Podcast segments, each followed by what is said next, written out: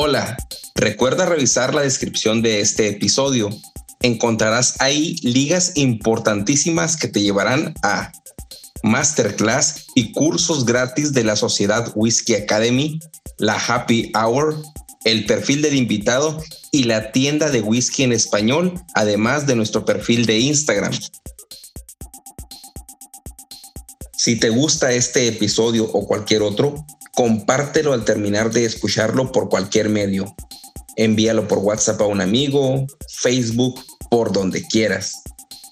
Si nos escuchas en Apple Podcast o tu plataforma te permite calificar este podcast o episodio, te pedimos nos des cinco estrellas y nos dejes algún comentario. Recuerda que si compartes, comentas y calificas, nos ayudas a que este podcast sea descubierto por más personas apasionadas al whisky como tú y yo. Entonces, eh, hace algo curioso porque eh, ahorita platicaba y decía Emma, ¿sabes qué? No es que Middleton hacen Jameson, hacen los spots, hacen redes, son, eh, ya no son como son marcas dentro de la destilería, no son propiamente a marcas representando el nombre de su destilería. Y eso es interesante porque, o sea, te dice que a lo mejor en Escocia, ¿verdad? Pues esa, esa, esa, no saben ni qué hagan en ese alambique, a lo mejor están haciendo mil cosas, o ese alambique puede ser flexible para hacer mil productos, porque eh, pues a mí se me hace increíble, o no sé cuántos alambiques tampoco tengan en, en, en Jameson o en Middleton, pero eh, eh, este dato está bien padre porque uno piensa, oye, este, el Green Spot y el, y el, y el, y el Red Breast vendrán de lugares diferentes y no te encuentras con que lo hacen en un lugar y saben totalmente buenos y tienen sus notas muy diferentes, ¿no? A mí como dicen, como dicen Emma, super guay. Os hace muchas gracias las palabras que uso. Eh, no es la primera vez, alguien también me decía en el blog el otro día que, o que cuando hago los vídeos digo que mola mucho y, como que se queda súper descolocado. Em, bueno, de hecho, Jameson no tiene destilería. Em, Jameson tenía destilería en Dublín en los años, creo que en 1700 o así, o 1800. Em, pero realmente todo el whisky, por eso se llaman Irish Distillers, porque los juntan a todos, eh, todo se produce en Middleton, que está en Cork. Desde hace dos o tres años eh, cogieron la destilería que había en Dublín de Jameson, que estaba cerradísima, pero súper cerrada, eh, que está en Bow Street, eh, pues la, reformaron y ahora es un centro de visitantes súper chulo, con un bar que es una pasada. Tienen un pequeño almacén ahí, pero cuando digo pequeño es que ese almacén a lo mejor tiene 40 barricas máximo. O sea, realmente tiene un pequeño almacén en, en Dublín pero realmente todo, todo, todo se destila en Middleton. El terreno que tienen en Middleton es locurón. O sea, es una destilería que es enorme, es gigante. Tienen ahí una microdestilería, además. O sea, dentro de la propia destilería han creado la microdestilería, que es donde producen los de Method Madness. Y ahí no solo producen whisky, porque también producen ginebra en Method Madness. Vodka. Vodka también, exactamente. Em, pero es una destilería muy grande, con mucho almacén y pensad que son de estas, estas destilerías no duermen. O sea, cuando vais a visitar destilerías, pasa también mucho en Escocia, eh, están destilando 24 horas. Entonces, em, tampoco necesitas eh, un gran equipo para destilar mucho whisky, os sorprenderíais. De algunas destilerías que a lo mejor eh, creo que es Glen Roces, que tiene como 12 trabajadores en total eh, en cuanto a destilar y tal. Luego si vas pues, las barricas y tal es otra cosa, pero en cuanto a destilación, porque lo hacen pues, por turnos de 8 horas, entonces van tres personas al, día y, tampoco necesitas tanta gente para, para gestionarle, más que has automatizado muchísimas cosas. Y, y bueno, porque no somos conscientes, pero en muchos whiskies que bebéis y no conocéis las destilerías. Y eso pasa mucho, por ejemplo, con los blends. Em, si vas a Chivas, el emblema de Chivas es Strazaila, pero nadie, si no estás muy metido, no conoces Strazaila. Te quedas con Chivas y en Chivas hay varios whiskies. Em, pasa lo mismo con las destilerías de, Johnny Walker, que son Glenkinchie, Kulila, no me acuerdo cuáles otras dos, pero bueno, que son cuatro destilerías, que sí que Culila es más conocida, pero Glenkinchie hasta hace poco tampoco se veía mucho, y el resto pues a lo mejor ni te suenan, ¿no? Y, o con Valentine's, que está Glenburg y Glentochers, son otras destilerías que existen, que producen whisky, pero en cambio esas marcas de whisky no las ves, porque no están a tu alcance, no las puedes comprar. Y luego están destilerías que, que existen, que producen una burrada de whisky y, que directamente es que ni tienen presencia, o sea, no, no, existen para, para, el usuario normal. Pero eso pasa también en Estados Unidos, pasa muchísimo con el bourbon, porque hay grandes destilerías, eh, en Indianapolis, que es enorme, que producen, exactamente, que producen bourbon, pero a mansalva, y que muchas marcas que utilizan ese bourbon y lo embotellan y, y adiós muy buenas. Entonces, em, no es tan raro, lo que pasa que cuando te cuentan lo que decíamos, las historias de las destilerías son muy bonitas, ¿no? Que te expliquen todo esto de cómo se ha hecho este whisky, la receta de mi bisabuelo, bla, bla, bla. Tienes otro ejemplo casi a la inversa. Tú vas a Tilling, que es una destilería irlandesa, que pues, si pasas por Dublín, visitarla porque está, está muy bien, es muy chiquitita, se ve súper rápido, pero, pero está muy bien, el equipo es muy majo. Tilling hasta hace nada no tenía whisky propio. Que es una cosa que a mí me fascina, porque todo el mundo me decía, Buah, es que este Tilling está espectacular, Tilling de 27 años. Ya, bueno, es que este whisky no es de Tilling. Entonces, el whisky de Tilling, ahora puedes empezar a decir, vale, es lo que ellos han hecho, es lo que ellos han destilado. Pero llevan viviendo de las rentas que tenían mm, todo este tiempo tiene un sentido, la destilería es nueva, hay que como cubrir los gastos y entonces eh, es necesario vender el whisky, pero el whisky que estaba vendiendo Tilling eran mezclas de Cooley y de Bushmills, de barricas que tenían ahí. Eh, lo mismo pasó con, con Diageo y con Rowan Co. Rowan Co es una marca de whisky irlandés que ha montado la destilería ahora eh, en un edificio que era antes de Guinness y el whisky que estaban vendiendo eh, al principio eh, era Bushmills. No te lo decían ellos, no te dicen, obviamente estamos vendiendo whisky de Bushmills, pero justo pasó que Diageo vendió Bushmills, vaya, y al cabo de tres años lanzó una nueva marca de whisky, irlandesa también, con botellas sin tener destilería, eh, pues sabemos que de dónde sale esto que tenían, ¿no? Pues de la destilería que tenían tres años antes y que acaban de vender. Entonces, si veis, son, son cambios de marca, eh, son marcas que no tienen destilería detrás y, están ahí en, el presente. Lo que pasa es que luego nos ven en estas historias tan chulas de, oye, pues mira, es que eso, es que estamos haciendo una destilería super guay, no sé cuántos, y nos olvidamos de que hasta ahora han estado vendiendo whisky que no era suyo. Claro. Sí, vos sabes que volviendo un poco a lo que decías al inicio, yo voy a una tienda aquí, pues una cadena muy grande, es, se llama Total Wine. Y creo que este año hicieron un, un reacomodo en su diseño, en su layout, ¿no? Reacomodaron todo. Y el whisky irlandés, la verdad es que no tengo, tengo dos botellas ahorita, que es un Sexton y, y lo que es el Yellow Spot, ¿no? Pero yo vi una botella eh, y decía eh, que estaba premiado en los, en los creo que es en, los premios de San Francisco. Eh, se llama Kilbrin, creo, Kilbrin. Entonces yo no la conocía, ¿no? Entonces decía... ¿Kilvegan? ¿Puede ser Kilvegan? No, es Kilbrin Blended Irish Whiskey. Se describe tal cual Kilbrin. Pero a lo que voy es que hay tanto desconocimiento por, a lo mejor por las fuentes eh, o por dónde se hace, no sé si marketing a lo mejor, no sé, pero eh, yo hasta desconfiaba, decía, no, pero tiene muchas medallas, ¿por qué? no sé, ¿verdad? Y luego nunca lo había visto, nomás había visto Jameson. Y como que este año, o sea, bueno, el año 2020 a finales, se llenó, o sea, se llenó de whisky irlandés y, y también de whisky americano, ¿no? O sea, muchas marcas nuevas. Entonces yo digo, no, no, no voy a comprarlo, mejor me voy a los clásicos, ¿no? A Jameson o al Sexton que siempre he visto, o compro, por ejemplo, ahora compré la de Yellow Spot que tengo hace tiempo, pero no sé, no, no sé si haya desinformación y tampoco no a lo mejor en los grupos que, que, vemos o en las transmisiones que vemos comúnmente, pues no es, no es mucho contenido que consume uno de whisky irlandés y tiene miedo de ir a comprar algo y que digas tú, hijo, no la iré a regar aquí. No por el hecho que te daño, como, es, como decía Orlando. He estado buscando el Kibrin.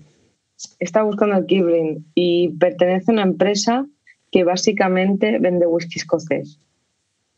Oh, Entonces, seguramente, seguramente eh, tenga whisky irlandés, que será de Cooley o de Bushmills, o incluso de Middleton, mezclado, embotellado y fuera. Ahora ya pues conoces un poco más sobre el whisky. sí, sí, es lo que decían. Todo el asunto del, del, del, sourcing, ¿no? Es, es, legítimo, ¿no? tú empiezas tu destilería y pues no vas a esperar tres, cuatro, cinco, diez años para poder empezar a vender tu producto, ¿no? Necesitas conseguir algo para poder vender y ya sea que, que, que lo encargues de otra destilería para tú embotellarlo y tú darle tu toque, tu finish y tu toque especial y venderlo o hacer un destilado que, que ocupen menos, menos tiempo, ¿no? Y es, destilados claros, no sé, es, normal. Esto, esto no tiene pinta de una destilería nueva. Esto tiene pinta simplemente de alguien que quiere subirse al carro y quiere lanzar whisky irlandés porque está de subida, igual que pasa con algunos japoneses. Eh, no pasa nada, o sea, todo es súper legítimo y oye, a lo mejor está bueno, ¿eh? no te estoy diciendo que no esté bueno, ya nos dirán, ya, ya lo comprará, ya lo probará y nos dará su opinión, ¿no? Pero que, al final, eh, pues eso, con lo menos que cuando tú vayas a comprar una botella eh, puedas estar suficientemente informado. Esas son las cosas buenas de Internet y de, de poder mirarlo. Yo lo primero que hago cuando veo una botella que no conozco, busco información como una loca, porque es, es de efecto profesional. Entonces, yo necesito consumir información y busco información como una loca. Y no me quedo con el primer resultado de Google, sino suelo darle bastante rato. Y luego en este caso, en este tipo de casos, normalmente si la botella me llama la atención, encuentro que está bien de precio, sí que yo se lo mando a mis amigos de whiskeros y les digo, a ver, esto, tú lo conoces, eh, lo has probado, ¿qué tal? Sí, no, invierto, no invierto, compro la botella o no la compro. Y sí, sí, cómprala, tal y, ahí, ahí es como lo, gestiono, porque si no, eh, ya, ya veo suficientemente cosas malas, a veces solo por, por, el bien del blog. Eh, si ya sumamos cosas así, pues ya no acabaríamos nunca. Claro. Fue súper rápida y acertada esa descripción que diste del whisky este Kilvin. Yo creo que tú tienes acceso a una base de datos ahí de oficial que no sabemos haber dicho. Tiene, tiene otro internet, tiene otro internet diferente. Sí, bueno, es que como he cambiado la wifi, ya estoy en la 5G, ahora voy más rápido. Ay, qué bien, qué bien. Miren, yo, yo en fechas, eh, todo lo que platicamos de fechas que trae aquí para, para complementar un poquito lo, lo del tema y el resumen de la, de, del whisky irlandés o la historia de este. O sea, ya, ya me las acabé todas, ya dije los puntos y Emma complementó muy bien los puntos que, que traía. Uh, no sé si tengan alguna pregunta en específico para ella antes de entrar a la, a la cata de botellas eh, respecto a que ella sí conoce, pues está diciendo, conoce a Middleton y conoce eh, de parte de Irlanda. Orlando. Yo creo que, que antes de empezar con, con las botellas, eh, podríamos hablar un, un, poquito de tanto la destilería Middleton y el por qué hace, destila tantas marcas y pues de ahí pues, bueno, antes de eso hablar de Irish Distilleries, Distillers, ¿no?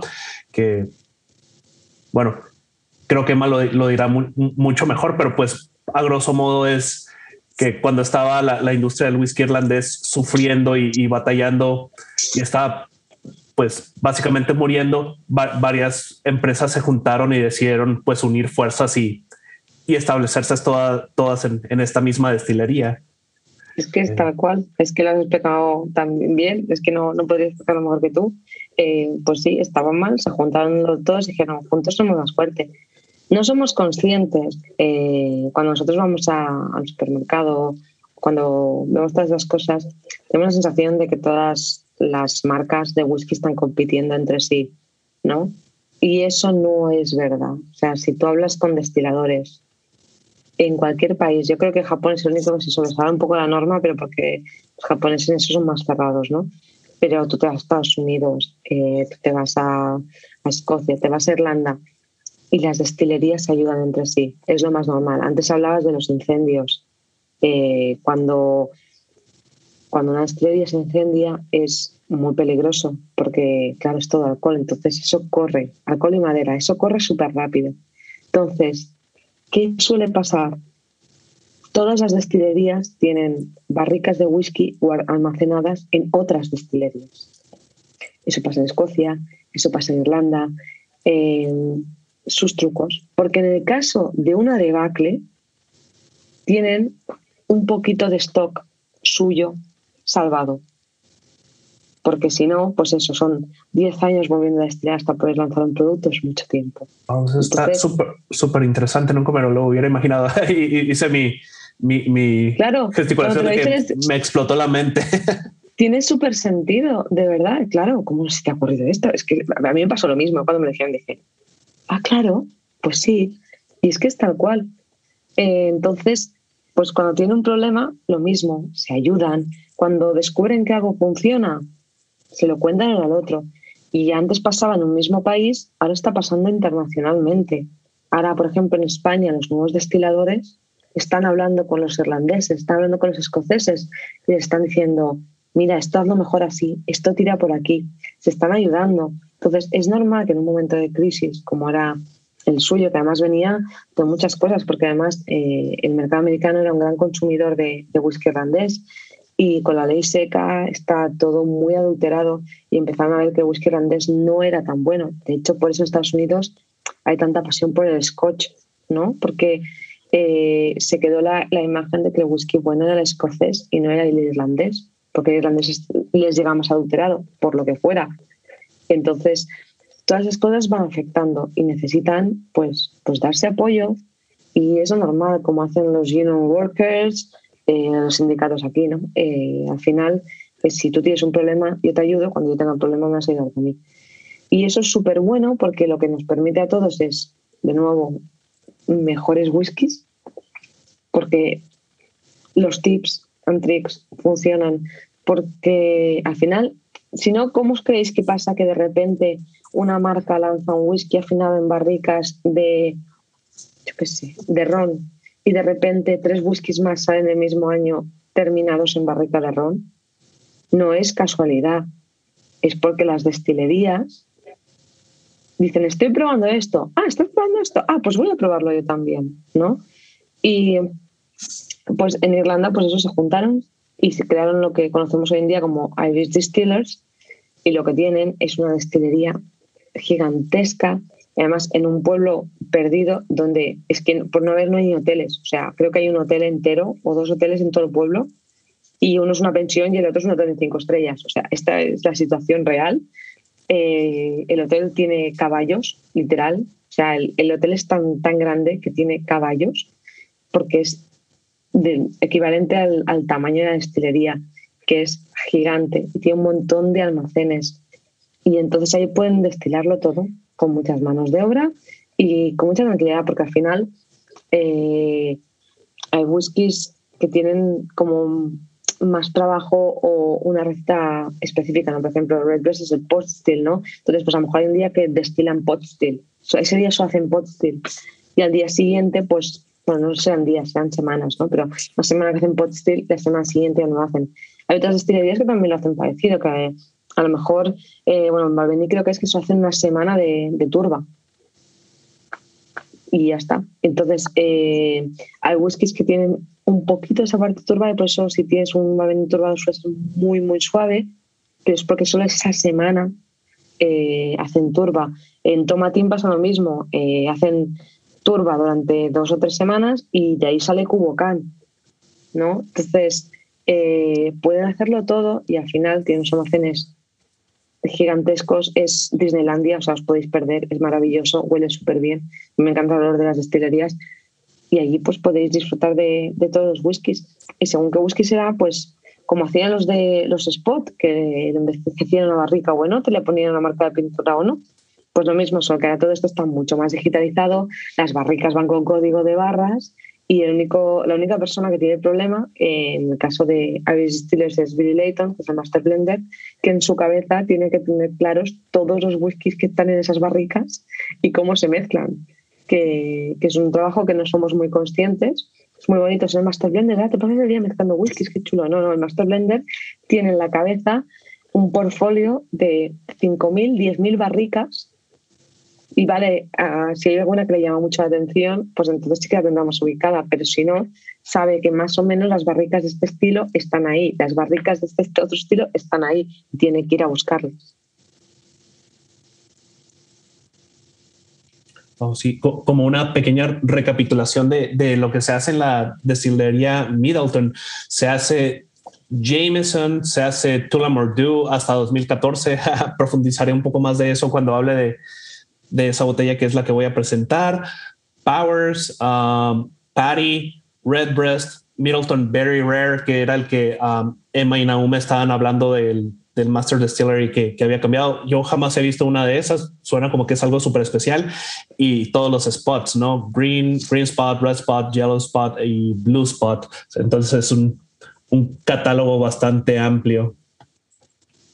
Es muy completo. Y bueno, te ha faltado que Middleton no solo hace Middleton Berry Rare, sino que está también Middleton Berry Crockett y el Der Galac, que, que son un poquito más baratitos, ¿vale? Porque Berry Rare eh, es un whiskazo, o sea, se habré probado 20 ediciones distintas de, de Berry Rare. Eh, tengo mucha suerte, es la parte buena de llevar tanto tiempo con el blog que he podido probar estas cosas.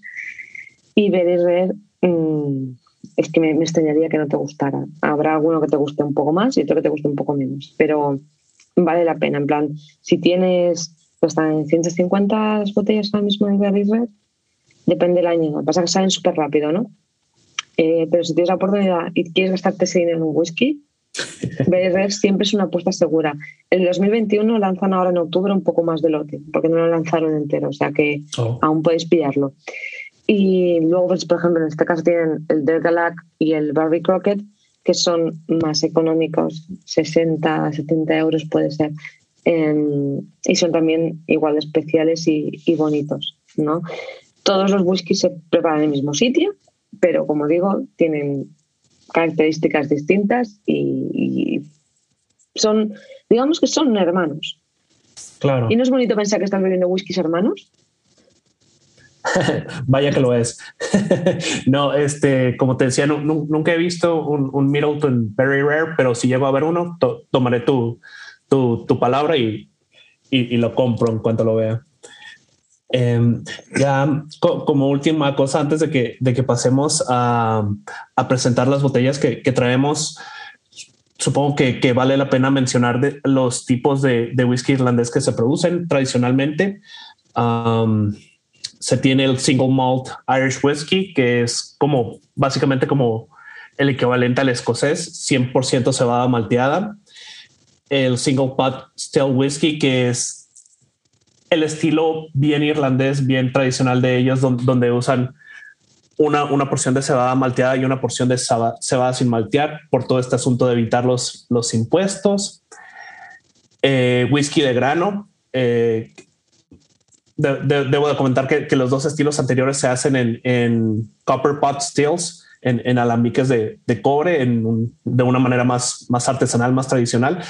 Grain whisky, eh, whisky de, otros tipos de granos hechos en destilados en whisky de, eh, perdón, en, alambiques de, columna de destilación continua para tener más, más producción.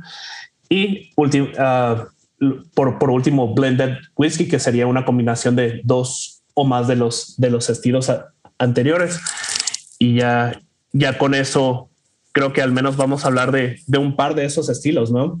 Pues sí, o sea, yo, leí que había como 80 estilos diferentes, algo así leí cuando estaba pues, haciendo el, eh, pues no el guion, pero estudiando un poco. Dije 80, pero ahorita los que mencionaste tú, pues perfecto, gracias por complementar, Orlando. Ah, no, sí, eh, vamos a iniciar con la, pues, con la presentación por final. Yo sé que todos están tomando, aunque sea que no los veamos, pero Edgar, este, que iniciaras tú con, con la botella que traes. Ok, claro que sí. bueno, pues yo traigo ya, ya se mencionó varias veces, traigo la Green Spot, no sé qué es, de, de, los spots, es la, es la botella, pues la, la, base, ¿verdad? La masa, la masa económica, se puede decir. Um, hablando, ya, ya se mencionó muchas cosas de, de, la historia de esta, de esta botella, ¿verdad? de los spots. Una de las cosas que se me hizo interesante, que ya Emma lo mencionó y cuando, cuando recién empezaron, pues era, era, era una panadería de los mechos, de los mechos, ¿verdad? Ya después de la panadería, pues vendían té, vendían pan, vendían dulces, y de ahí a poco fue evolucionando la, la, el negocio que tenían y empezaron a importar vino. Y es donde tenían esas barricas de vino. Y con las barricas de vino, además, más que ya lo, lo, lo, mencionó, se iban a, la destilería de Jameson, que si era destilería de Jameson en esos tiempos, en los 1800, y se, se llevaban en carreta con caballo, con las barricas, iban y lo llenaban con, con New Make en la destilería de Jameson y se la regresaban a esos túneles, a esas catacombas que mencionó Emma, y es donde le, donde le ponían las marcas, los greens para, para saber cuánto tiempo iban a añejar esa barrica de su, de su propio vino que ellos importaron, los, los usaban para poder añejar estos whiskies del New Make de Jameson. es como, como creció esta, esta marca de, de, de los Spats, ¿verdad? Muy interesante. Este, uh, y sí, pues la, la, la botella en, en, sí mismo, um, 40%, como cualquier otro whisky irlandés, uh, triple distilled, una estelería triple. Um, este, ahorita que acabo de mencionar Orlando, del, del, del, tipo de whisky, este es uno de esos donde usa la cebada malteada y luego también cebada que no es malteada, es una combinación de, de las dos cosas. Um, muy interesante porque ya tenía un poco de tiempo que no, no la había probado, ¿verdad? Ya tenía unos cuantos meses que, que y lo que me acordaba de, de, esta botella, como con muchos otros whiskies irlandeses, que pues era muy frutal, ¿verdad? La, la, fruta siempre se me decía que estaba al frente, pero esta vez que la he estado probando aquí esta hora que hemos estado hablando, lo que se me viene al frente ahora es más la cebada y las especies, es más, un poco más picante de lo que, de lo que recuerdo. Así es que muy, muy interesante, cambia, ¿verdad? Um, yo lo encontré aquí en, Arizona por un precio muy bueno. Lo encontré por 40 dólares, lo que es en Arizona. Entiendo que estas botellas yo las he visto por 60 dólares, ¿verdad? Por lo que es la, la, la base de, de, los spots. Así es que se la recomiendo a cualquier persona que la pueda encontrar a 40 dólares, la, la vuelvo a comprar tres veces, ¿verdad? Por ese precio. Es, muy, es, es excelente. Um, pero sí, uh, a, a 40% con este calor que hace ahorita aquí en Arizona, perfecto, ¿verdad? Si no, si no quieres agregarle hielo o algo, 40% es, es, es excelente. Uh, pero sí, ahorita lo que me está dando más es el, el, lo, lo, picante, la malta y sí, un, poco de fruta, pero no tanto como lo recuerdo cuando recién abrí la botella. Ok. Yo voy a, voy a seguir porque traigo eh, el, el 12 años de, de los Spot, que es el Yellow Spot eh, yo voy a decir algo, yo esta botella la compré hace relativamente, no sé, uno o dos meses, ¿no? No, no sé si hace cuánto, pero tampoco no soy muy, muy eh, experimentado en esto de, del whisky, ¿no? Pero sí tengo como ya tres años, eh, pues dándole a las botellas y comprando y catando. Y hace tres meses la compré, a lo mejor, o dos meses yo se los platiqué a ellos, se los mandé la foto.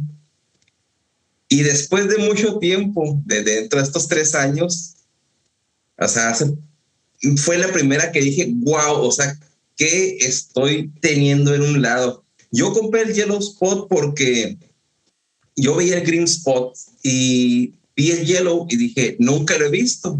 Dije, voy a probarlo. Ya sé que el Green es muy bueno, pero el, el Yellow.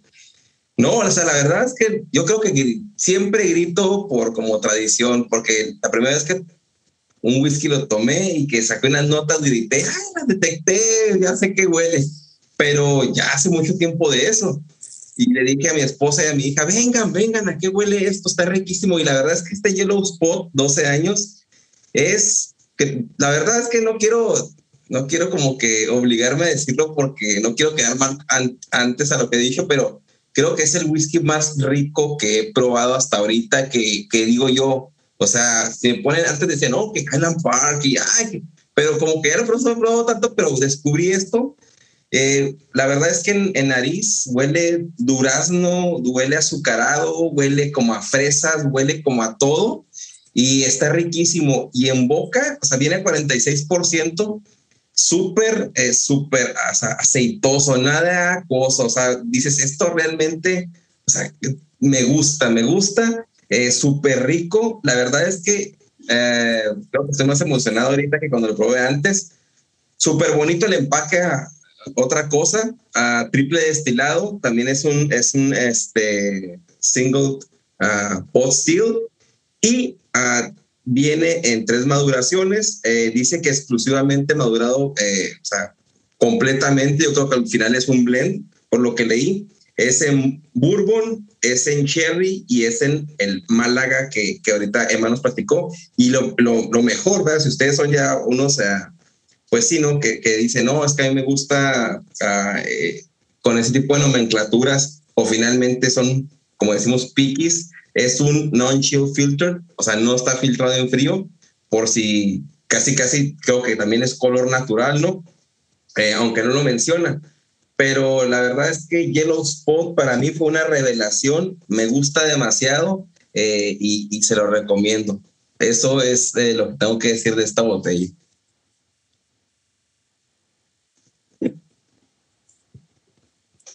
No, súper bien. pues continúo yo. Eh, yo voy a hablar, traje un Tullamore Dew, o a veces eh, he escuchado que le dicen Tully, Tully para, para los amigos. Eh, esta es la segunda marca de whisky irlandés más vendida en el mundo, solo después de, de Jameson. Tiene su historia que empezó, fue fundada la destilería originalmente en 1829 en, en, este pueblo, esta ciudad ah, llamada Tullamore. la botella es, las botellas son Tullamore Dew. Yo, yo pensaba que era como Dew de, de Rocío. Ya después caí en cuenta que tenía unos puntos y eran siglas, ¿no? De no, no son las siglas del fundador, sino de, de un dueño posterior que, que empezó desde a trabajar en la destilería desde, desde abajo, se convirtió en maestro destilador, gerente general y al, y al final en, en propietario. Uh, Daniel Edmund Williams, de, de ahí su, sus iniciales en, en, todas las botellas, ¿no? Um, la destilería cerró en 1954 por todo el asunto de, de, cómo estaban batallando y cómo estaba sufriendo la industria del whisky irlandés. Y de ahí fue que pasó a formar parte de la, de la, del grupo de Irish Distilleries, que es de cierta manera una, una filial de Pernod Ricard, estaba viendo. Entonces ahí se produjo ah, en la destilería, Middleton uh, junto con, con todas estas otras marcas que habíamos estado comentando. Ya, ya fue en, en, 2010 que William Grant Sons la, la adquirió y decidieron empezar a construir una nueva destilería de nuevo en, en, en la ciudad de, de Tullamore y, y, esta destilería abrió en, en, 2014. Entonces, después de un periodo de unos 60 años, se, se volvió la destilación a, a su lugar original. Eh, hay muchas expresiones de, de Tullamore Dew, estábamos platicando de ellas antes de, de empezar a grabar, añejadas en ex barricas ex, ex, ron, una muy interesante que nunca he visto algo similar, eh, barricas ex sidra.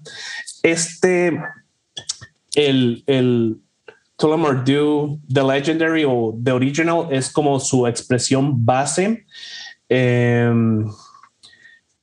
es súper, súper irlandés, ¿no? Uh, es muy típico la, la, triple destilación, la cual, la cual tiene y es una mezcla, este es un blended whisky de irlandés que, que mezcla los tres estilos primarios, ¿no? Eh, single malt, eh, single grain y el single pot still, el, el, estilo irlandés por, por excelencia. Estaba viendo en su sitio qué le proporciona cada uno de los, de los tipos de whisky. El single malt es fruit forward, es eh, afrutado. El single pot but still ellos usan una, una proporción de 50-50 y le da notas a especias y una mayor viscosidad. Y el single grain que ellos hacen es de trigo, 95% trigo y 5% cebada malteada, que le da un, un, toque uh, dulce y floral. Y pues realmente puedo decir que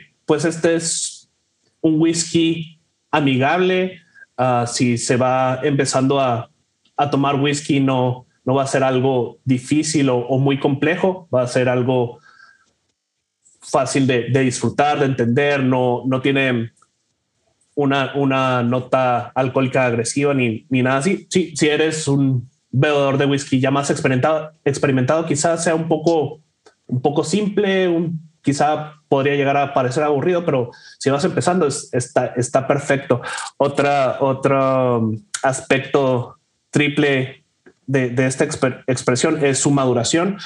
Utiliza tres tipos de, barricas para su añejamiento, barricas ex irlandés, que eso me, parece muy curioso. Quizá además podría ah, darme un poco de, luz en, ese respecto. Barricas ex bourbon y barricas ex jerez, que en algunos lugares comentan que podría ser uh, jerez oloroso. La triple destilación, como ya hemos venido diciendo que es como una característica fundamental de, del whisky irlandés.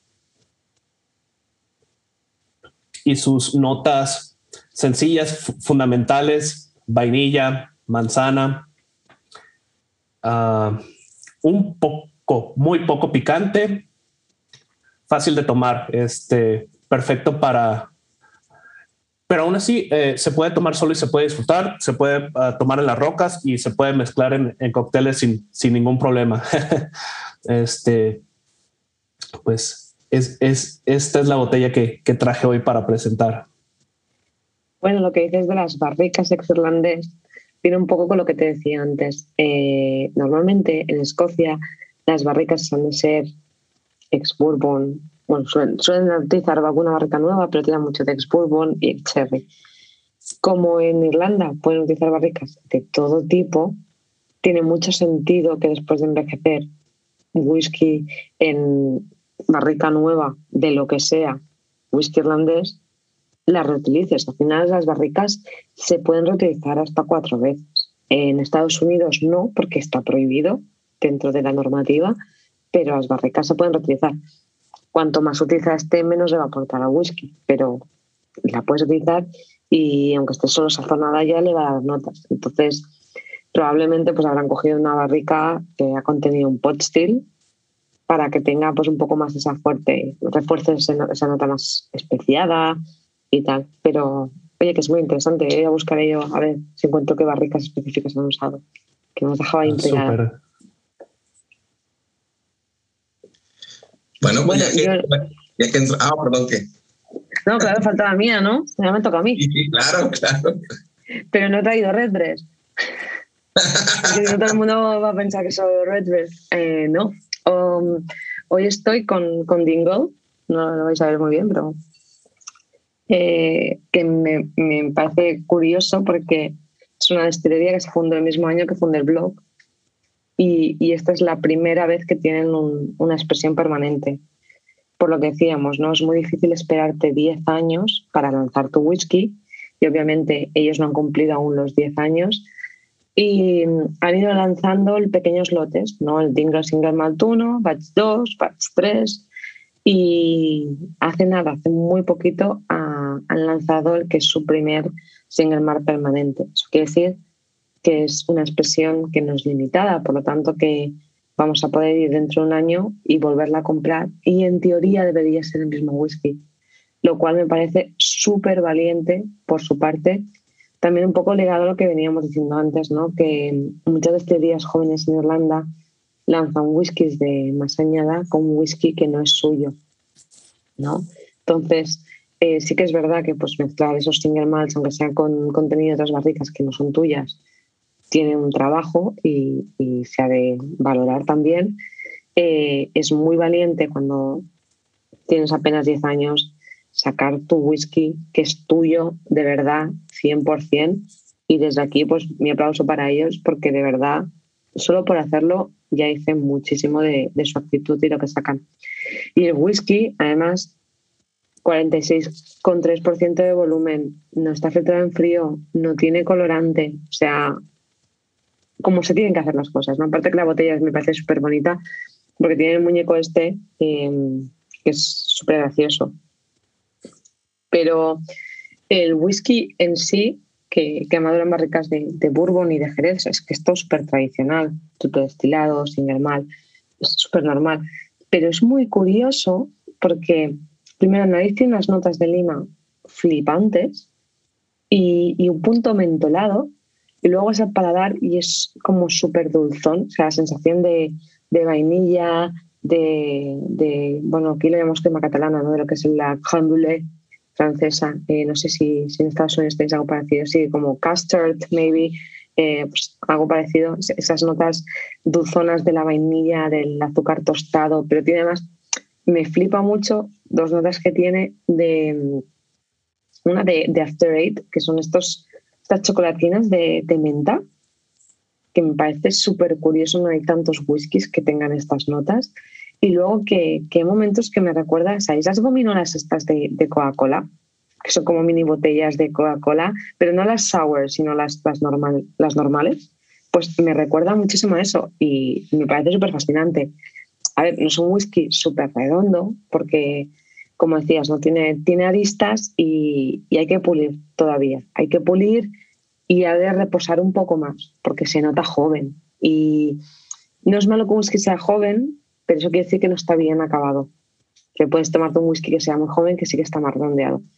Pero como son tan valientes eh, por hacerlo así, para mí es, está súper bien que, que hagan estas cosas y que encima es un producto que está bien. O sea, no, no, no, es un whisky que vayas a tirar a la basura. O sea que, bueno, por eso. No, su, su, suena súper bien. Lo, lo, lo, voy a buscar. Me, me llamó mucho la, la, atención todas las notas que mencionas.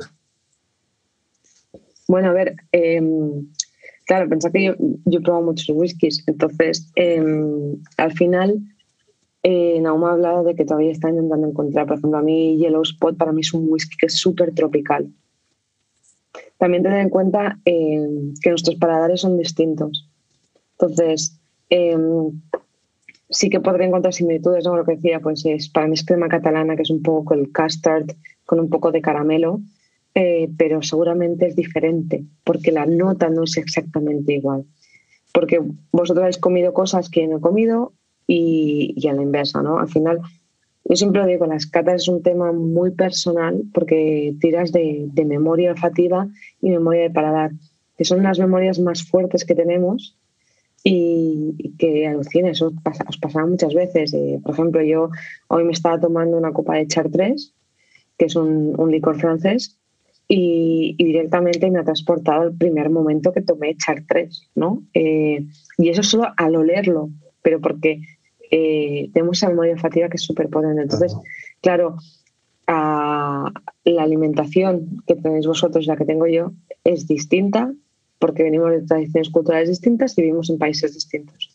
Con lo cual, vosotros encontráis notas que a lo mejor yo no encuentro o notas que son ligeramente distintas. Eh, yo pongo, por ejemplo, a veces eh, el ejemplo de, del mazapán, ¿no? Eh, que gente a lo mejor me dice, no, mira, almendra, eh, no, tal. Eh, depende mucho de, de, lo que has comido tú y de cómo, cómo ha evolucionado.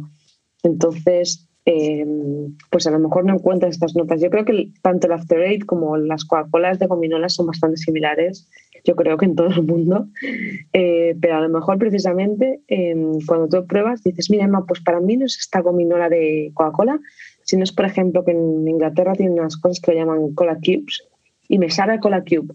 Entonces, que es cola, pero un poco diferente, ¿sabes? Uh -huh. No sé, cuando lo pruebes me lo cuentas. Ok, no, bien, bien, bien. Sí, siempre es interesante platicar y de acuerdo como tú dices, ¿no? A donde vivimos, lo que comimos, siempre, yo, yo, yo no sé, estaba, ya no, en otro episodio platiqué que, pues veo, soy del norte de México, es árido, no hay frutas tropicales, hay muchos que, no, que mango esto, pues sí, lo, yo lo veía en la frutería, ¿verdad? Pero pues no es lo mismo a tu, tu abuelita o tu mamá tenga este mango de, de, postre o frutas. A mí creo que de postre eran galletas únicamente de las, no sé las marcas que se manejan allá, pero galletas emperador, las Shokis o no sé, ¿verdad? Pero son que tú vas a la tiendita y te dan un postre ya no es la fruta. Y entonces ahora cuando entra en el mundo del whisky siento una envidia terrible porque todos hablan de, y digo, o sea, no vaya, o sea, no, no, no tengo la, pues la, la, la, memoria tan desarrollada, eh, tan joven, ¿no? Ahorita ya trato de ir al supermercado y hacer ejercicios, pues para fortalecer todo esto, pero no es lo mismo que lo traigas con años de aprendizaje ahorita. Pero tema, tema, tema importante. Gracias, Eva, por, por presentar la, la botella. Eh, vamos a dejar las descripciones de cada una, uh, ya saben, en el episodio, en la descripción. Y vamos a la sección más esperada, ya para casi, casi cerrar el, el, el episodio de hoy. La sección más esperada, ya saben que es a cargo de nuestro amigo Orlando, es la famosísima Happy Hour, donde él es el sultán del cóctel aquí en Whisky en Español. Orlando, adelante que nos traes preparado.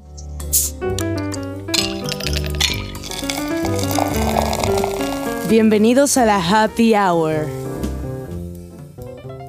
No, no, gra gra gracias, Naum. Eh, perdón. Eh, el, el, cóctel que, que, del que vamos a hablar hoy para enfatizar el, el tema del, del, whisky irlandés se llama The Dubliner, como el, el libro de James Joyce. Es una variación de, de Manhattan. Es hasta cierto punto sencillo. Eh, los ingredientes son whisky irlandés, es licor de naranja Gran Marnier, es vermú rojo, vermú dulce y uh, bitters de, de, naranja. Y para decoración se especifica que una cereza marrachino verde que jamás he encontrado, así que una cereza marrachino roja está perfectamente bien. Uh, el procedimiento es poner dos onzas o 60 mililitros de nuestro whisky irlandés, media onza o 15 mililitros de, de, de Gran Marnier, media onza del, del vermouth rojo y tres daches o tres golpecitos a la botella de, de bitters, de bitters de, de, naranja, todo esto en un, en un vaso mezclador.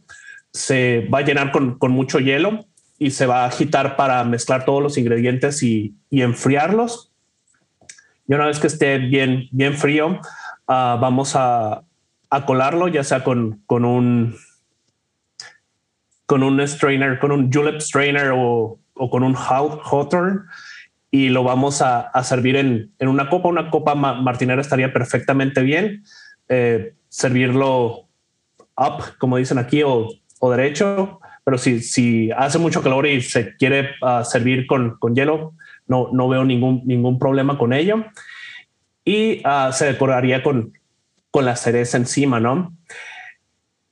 Este es el, el cóctel para, que había preparado para, para el episodio. Me, me, pareció muy interesante, me pareció que, que es sencillo, eh, es rico, pero hoy estaba viendo que, que Naum decía, oh, de, de, deberías de presentar un, un café irlandés, ¿no? Que sería el, el, cóctel más clásico. Yo me quedé, mmm, podría ser. Y aparte, pues los, los, ingredientes están como más a la mano, ¿no? Eh, no siempre presentamos un, solo cóctel, pero, pero bueno, va, va, vamos a decir también cómo, cómo se prepara un, un café irlandés, porque pues todo mundo tenemos café, azúcar, pues vamos a tener whisky de, un tipo u otro, ¿no? Eh, el procedimiento es sencillo. Eh, es, vamos a poner agua para café eh, con el método que, que, querramos. El caso es que vamos a necesitar café caliente.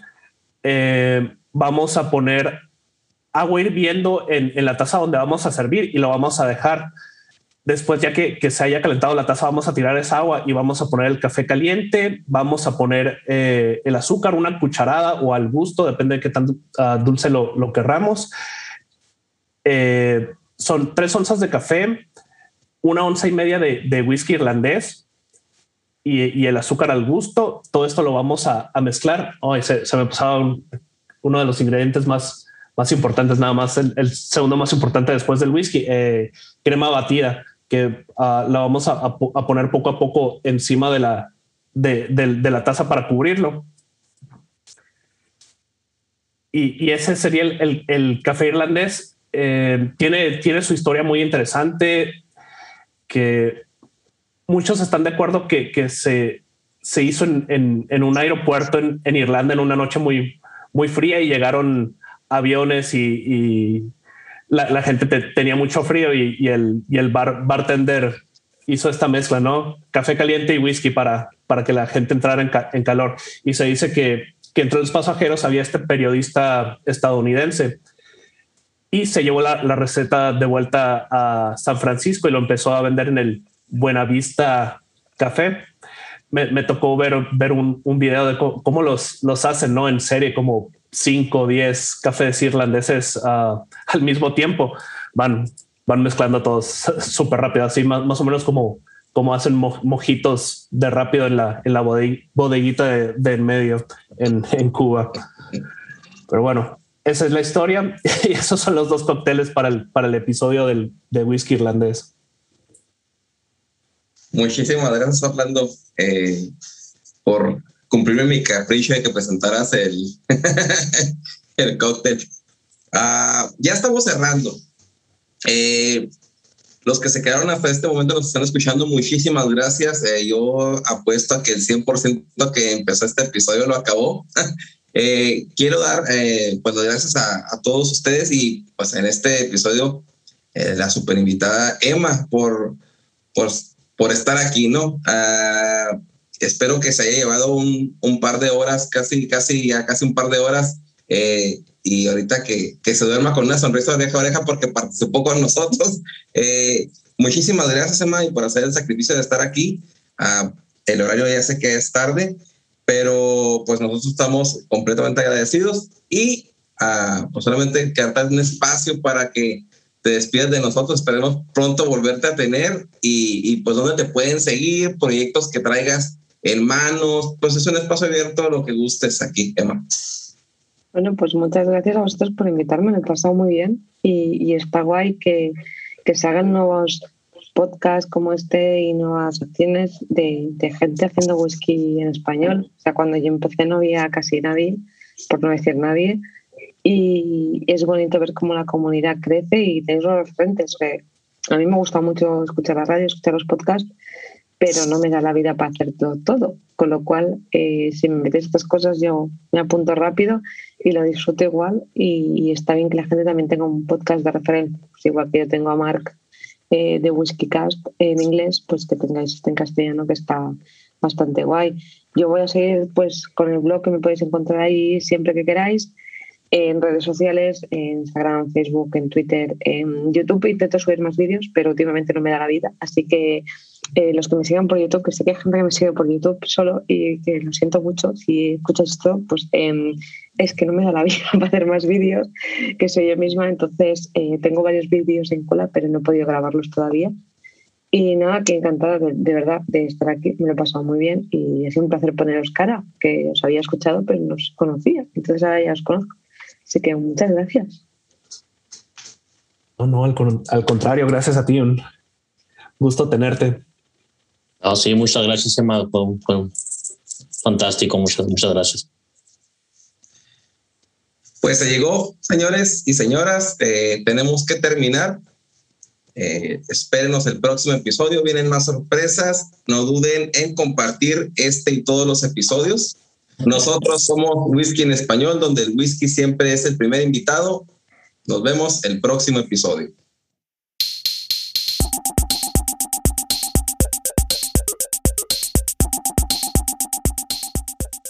Hola de nuevo.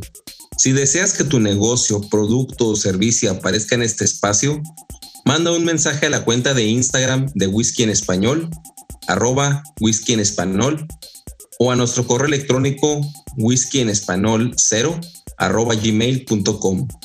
Nos podrás identificar por el mismo logo que tenemos en este podcast. Esperamos tu mensaje y nos vemos el próximo episodio.